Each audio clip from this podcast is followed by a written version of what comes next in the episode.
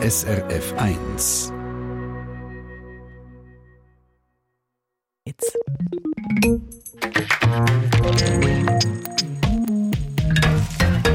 Das Thema selbsterfüllende Prophezeiung im Ratgeber auf SRF 1. Ist das einfach ein Ausdruck, selbsterfüllende Prophezeiung, fast schon ein geflügeltes Wort, oder etwas, was es wirklich gibt? Dass Sachen, die wir uns selber vorhersagen, vorstellen, vielleicht wirklich passieren. Die Regula Zehnder von der SRF Gesundheitsredaktion ist diesen Fragen nachgegangen. Schon vor über 100 Jahren hat die selbsterfüllende Prophezeiung ihren Namen bekommen. Es gibt sie sicher, aber schon länger. Es ist das tiefst menschlich, dass man sich selber etwas voraussagt und das trifft dann auch ein. Die selbsterfüllende Prophezeiung kennt auch Psychologin und Psychotherapeutin Sandra Filioli Hofstetter. Ich denke, das gibt es, weil unsere Gedanken eben unser Verhalten können beeinflussen können. Und das ist etwas, was wir immer wieder mal vergessen. Und eigentlich ist es wertvoll, wenn wir uns das vor Augen führen. Wir sind viel mehr baff und erstaunt, wenn dann etwas auch wirklich eintritt. Nicht immer glauben wir nämlich voll und ganz daran. Sich selbst erfüllende Prophezeiung bedeutet, dass das, was ich denke, über einen bestimmten Menschen oder eine bestimmte Situation mein Handeln kann beeinflussen dem Menschen oder der Situation gegenüber und dann durch das der Mensch sich dann wirklich so verhaltet, wie ich mir das prophezeit habe oder, oder die Situation sich so entwickelt, wie ich das prophezeit habe. Das ist recht beeindruckend. Im Grunde genommen ist die Erfüllung der Prophezeiung ausgemacht. Wer sich etwas prophezeit, handelt automatisch in diese Richtung.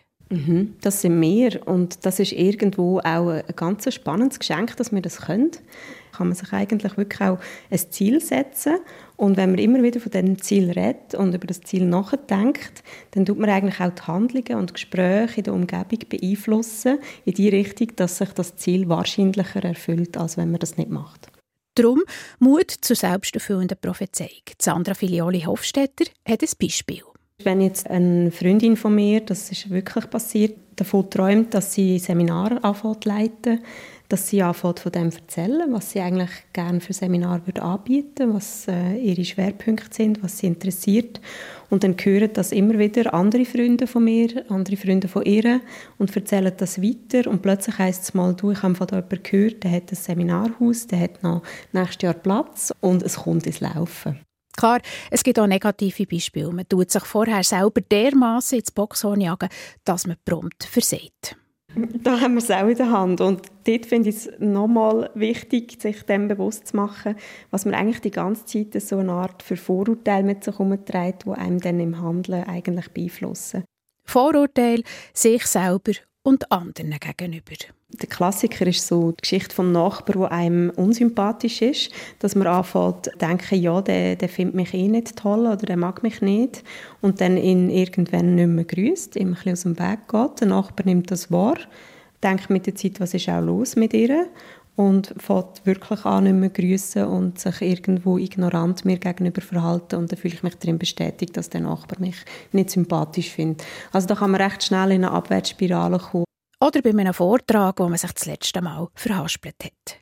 Sandra Filioli Hofstetter hat einen Tipp, was dass man gegen die negative, selbsterfüllende Prophezeiung machen kann. Man geht zurück zu der positiven, sich selbst erfüllenden Prophezeiung, versucht sich an ein Beispiel zu erinnern, was geklappt hat. Und da helfen zum Beispiel auch positive Affirmationen, also sich wirklich Sätze zurechtlegen, wo mir persönlich vorbereitend Mut geben und mich darin bestärken, dass ich das kann.